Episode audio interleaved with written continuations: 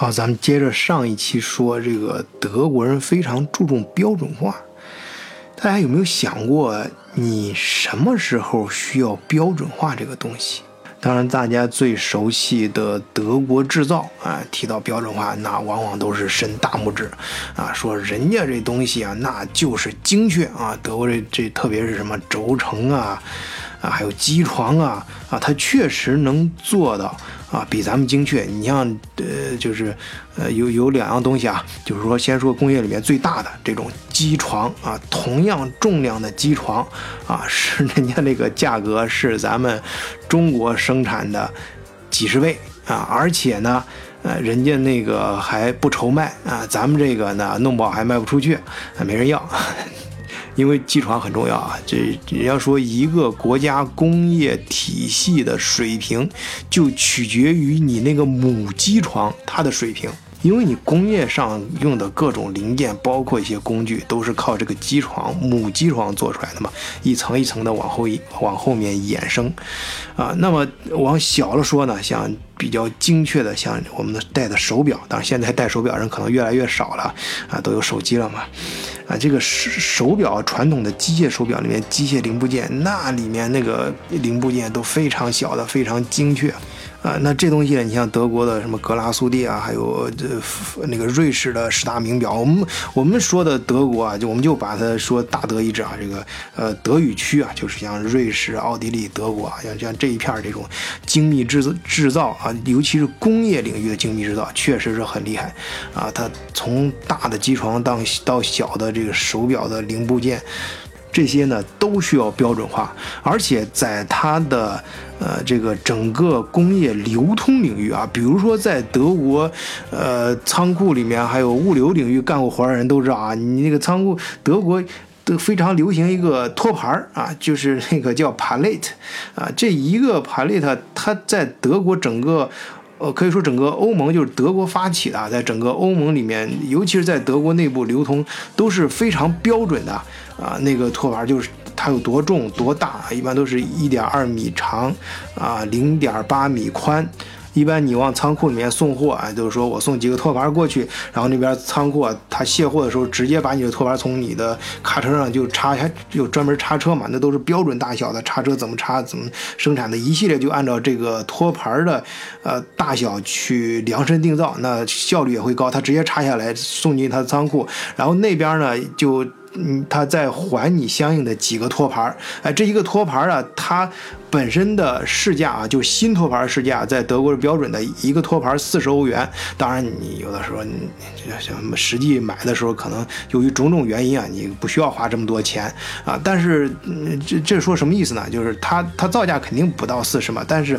它有这个标准化之后啊。就像是大的这个标准的美国最初发那个发明那个集装箱的啊那个概念一样，哎，德国把它做得更细啊，我集装箱里面的东西啊，仓库里面的东西我也托盘的形式啊。都标准化，这种标准化好在什么呢？好在你相应的其他大家虽然不见面，但是比如说所有的仓库，哎，它如何摆放它的货物，都可以以这个托盘为最小的单位去衡量，包括它的货架多宽多高啊，叉车，呃，它的那个这这个能插起来多重的东西，都可以拿这个来衡量。你比如说，我看德国电视台上专门还演过，说它这个标准托盘啊，它是可以。承受呃承那个承重啊，可以承得起一辆轿车啊！你把那个轿车捆绑在两个托盘上，这叉车一叉叉起来就可以走了，啊等等，你在呃库房、卡车之间、集装箱和卡车之间，啊卡车和仓库之间来回来流通的时候，都有这种标准化的单位去协作的话，那效率自然就会提高很多。然后在德国的社会领域啊，也都处处啊，都尽量出现这种标准化啊，能量化的就尽量量化啊，也之所以在德国做生意有个好处就是很多东西都是透明的啊，大家没有那么多什么桌面下的交易啊，就是很多东西都是可以计算的啊，也可以预估。但是在商业合作领域，哎，这呃今天要说的重点来了啊！这是我今天重点吐槽的地方，就是我自己和我的朋友都有过这样的经历。我相信听友中啊，有跟德国合作的朋友也有这样的经历。就是德国人他的呃这种标准化的思想啊，在商业合作里面反映出来，其实给你的感觉是很不爽的。就是他自己觉得他很牛啊，我那都是标准的，你们这都是你们中国人搞这个都是乱七八糟的东西。其实啊，咱中国人做生意的时候，咱已经养成了这种啊，有就是说说句土一点的话，就是咱们是有难同当啊，有福共享啊，什么意思？就是咱一块做生意了，好，咱一块做这事儿，就是有什么风险，咱一块担。但但跟德国人可就不一样，你跟德国人签很多 contracts 的时候，你会发现，那么风险是你一个人担啊，挣了钱是你们俩一块分。啊，这个就逻辑上很扯啊！真的是我自己真的有这个深刻的教训，就是好多德国人他跟你做生意的时候，你跟德国人一块做生意，好像呃也可能是由于咱们确实现在这个有些呃怎么说，咱们要去开拓欧洲市场，或者是咱们国家经济在有些层面可能确实是属于弱势，所以说呃导致就是有的时候他就真觉得是咱就求着他办事一样，所以跟他在一起共事的时候。呢，你签的合同你会发现，呃，你们一块儿干这个生意啊，呃，咱都是朝着共赢的方方向去做啊，就挣了钱，但你好我好大家好，啊，呃，大家一块儿分，但是要赔钱了，哎，这责任可就你一个人担了啊，到时候他就呃他会首先从这个合同上，他尽量把自己撇得很干净。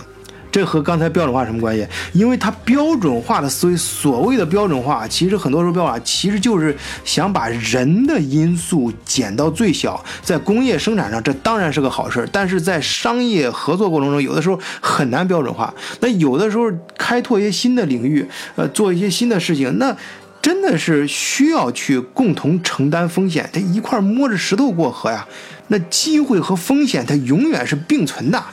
所以你这不能挣钱的机会了，遇到挣钱的机会啊，挣钱了这大家一块分，那风险就让中国人咱自己担。因为德国人这个从小到大，他这个思维形成了之后，呃，他就认为把这个呃什么东西都标准化，把这个呃合同啊什么东西都他提前规避好，啊写好了这个事儿，就跟他自己没没没关系了，就撇清责任了啊。当然，如果是从整个社会的呃这个老百姓的这个福利来考虑啊，那对人来说当然是好事儿，人个人能需要承担的这责任啊越越来越小，都交给社会嘛啊，当然你尽量去做就好了，你做不好了也没关系啊。但是对于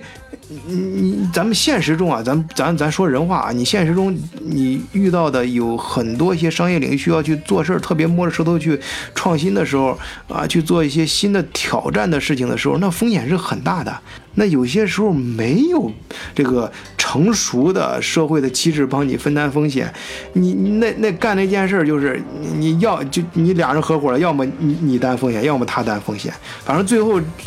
干不成了，这个灾难，这个后果啊，这个责任肯定要有人担着，不是你就是别人。那最好的就是我们中国人一般讲究就是大家，咱们兄弟嘛，有难同当，咱一块儿担啊，一人分点儿，这或者是谁力量大谁多分点儿，咱把这事儿扛过去啊，接着往下走。哎，但是德国人可不，哎，他跟你说这事儿啊，反正我还这这两天我。正碰见这样的一个事儿啊，我我估计那个德国哥们儿也不会听我的电台，还听不懂汉语啊。就是我在帮一个中国企业找人，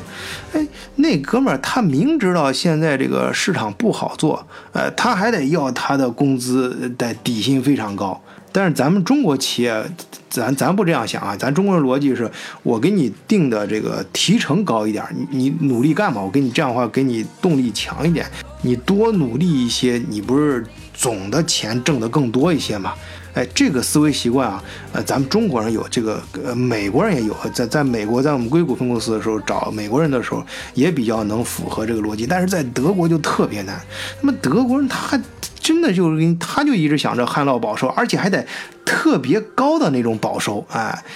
他这个意思就是，你反正企业你出来干做事儿，你就做好准备了，你要赔这个钱，我不管你，我反正是尽力就行了啊。我责任或许他这个责任心还是有的啊，呃，但是呢，就是做不成事儿了，赔钱了，你都你企业的，我不管，反正我你得给给够啊，而且得给的很高。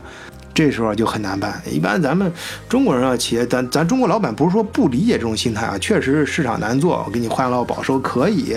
但是有一定限度啊。就是说，即使是市场很艰难情况下，我给你的也够了，那至少比平均要高很多，已经够意思了。但是那等会儿不干不行嘿嘿，得达到我说那个标准。哎呀，有时候咋说呢？可能就是被德国这种。呃，社会体系给惯出来了吧？当然还是那句话啊，这个也是像我前两期比较中国跟德国的时候强调的这句话，就是我们重点说的是咱以小老百姓啊，我就以一个我一个屁也不是的这样一个人，我我我在在这个。芸芸众生的这个这个视角去观察到的这个不同点，哎，我你有时候可能会加上几句自己的牢骚，但我啊没有能力也没有权利去评判这个社会哪个好哪个坏啊，咱们重点不是评价它的好坏，是说出啊咱们以咱们这个视角观察到的不同点，哎，大家。你就根据自己的感受听个乐就完了啊！再强调一遍啊，这里没有对错啊，只是我们重点是说出了观察到的不同点啊，大家自己去体会就好。好，还有更多更多的不同啊，包括我到时候也会跟大家分享一些我们美国同事那边的感受。那么欢迎大家加入我们德国视角的听友群啊，入群方法呢，我都写在简介里面了，就是加木问。二零零幺四十二，moon 就是月亮的英文拼写，m o o n，二零零幺四十二，哎，到咱们群里跟世界各地的小伙伴儿，哎，尤其是对国际业务感兴趣的小伙伴儿，讨论一下彼此的经验，哎，交流一下彼此的感受，啊，或许对你是有一定帮助的。啊，那么好，今天的节目就到这里，谢谢大家，再见，祝大家周末愉快。